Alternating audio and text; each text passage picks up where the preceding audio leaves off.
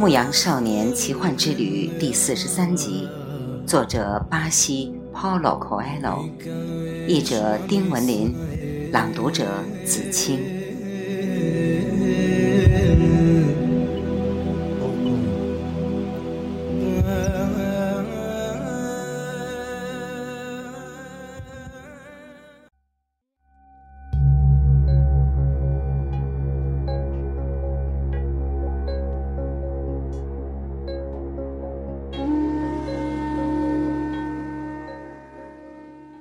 高兴地大呼小叫起来，用前所未有的力量呼号，帐篷纷纷从沙地拔起，马匹全都挣脱了缰绳，岩石上人们互相紧抓，以防被抛向远方。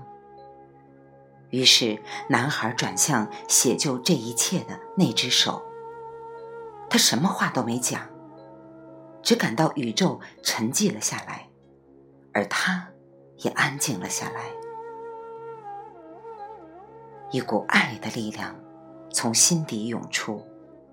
男孩开始祈祷，这是他从未念过的一种祈祷文，因为他没有话语，或者说没有请求。他不是为了羊群找到了牧场而感谢，不是为卖出更多的水晶。而祈求，也不是为了使他遇见的女子等着他返回而求告。在持续的静默中，男孩明白了：沙漠、风，还有太阳，都在寻找那只手写下的预兆，力图走完自己的旅程，并试图理解写在那块普通翡翠板上的东西。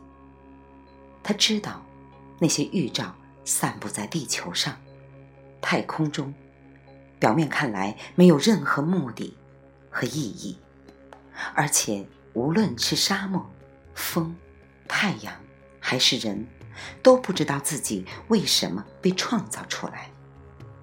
然而，那只手创造这一切自有其目的，而且只有那只手能够制造奇迹。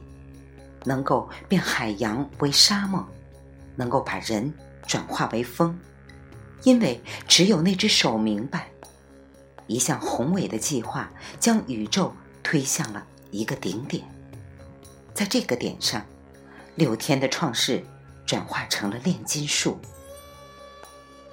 男孩潜入了世界之魂，看到了世界之魂是上帝灵魂的一部分。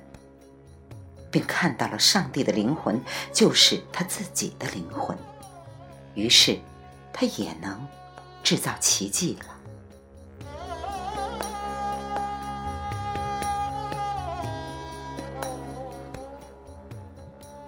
西蒙风从未像今天刮得这么凶猛，阿拉伯地区将会世世代代流传一个男孩的传说。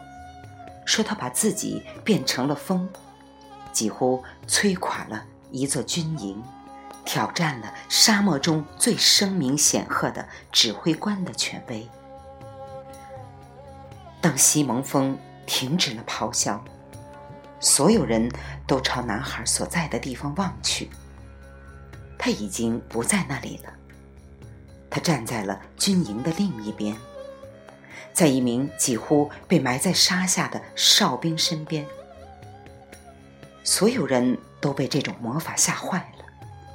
只有两个人脸上露出了微笑，一个是炼金术士，因为他找对了弟子；另一个是指挥官，因为他理解了上帝的荣耀。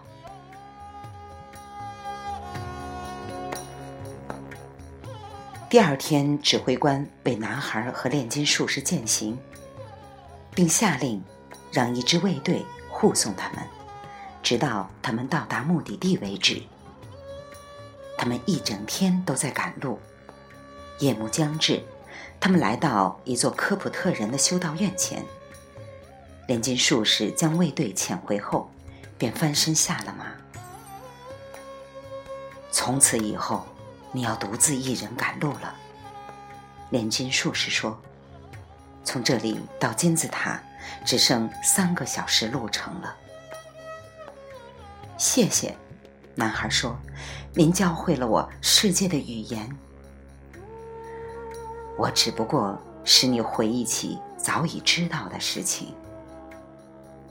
炼金术士敲了敲修道院的大门一位身着黑衣的修士前来开门。他们用科普特语交谈了几句。炼金术士便请男孩进入修道院。我请求他把厨房借给我们用一下。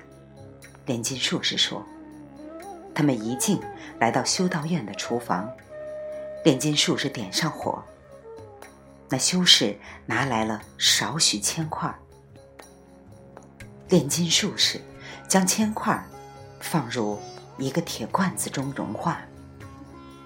当铅变成液体时，他从他的袋子里取出那个奇怪的黄色玻璃蛋，从上面刮下来一条细如发丝，然后他用蜡把它包裹起来，和铅一起放入锅中。两种东西混合后变成了血红色。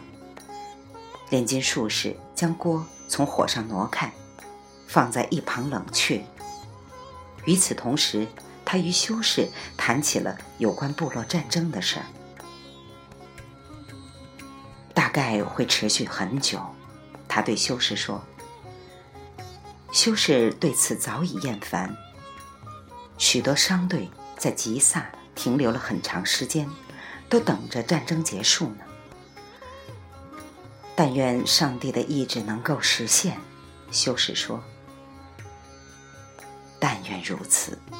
炼金术士回答锅冷却之后修士和男孩直看得眼花缭乱。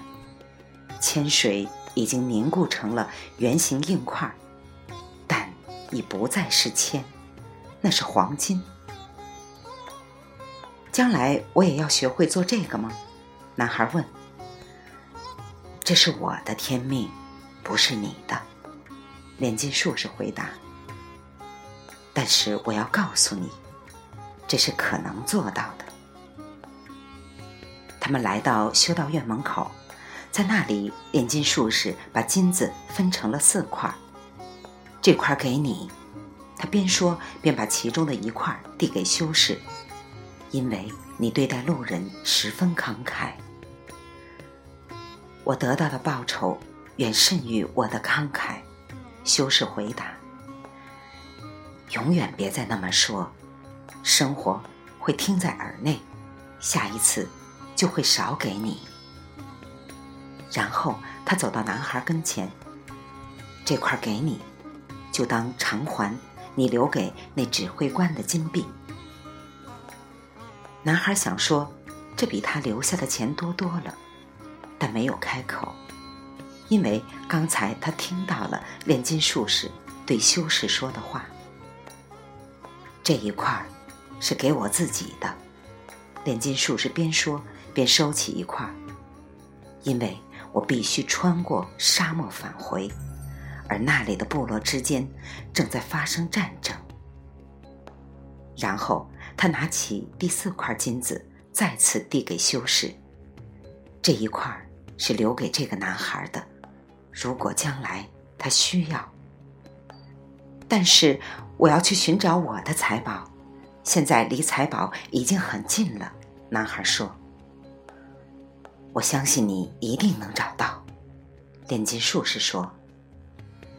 那您这么做又是为什么呢？因为你已经两次失去了旅途中挣的钱，一次是受骗上当。一次是给了别人。我是个迷信的阿拉伯老头儿我相信自己家乡的一个谚语。所有发生过一次的事可能永远不会再发生。但所有发生过两次的事肯定还会发生第三次。他们骑上各自的马。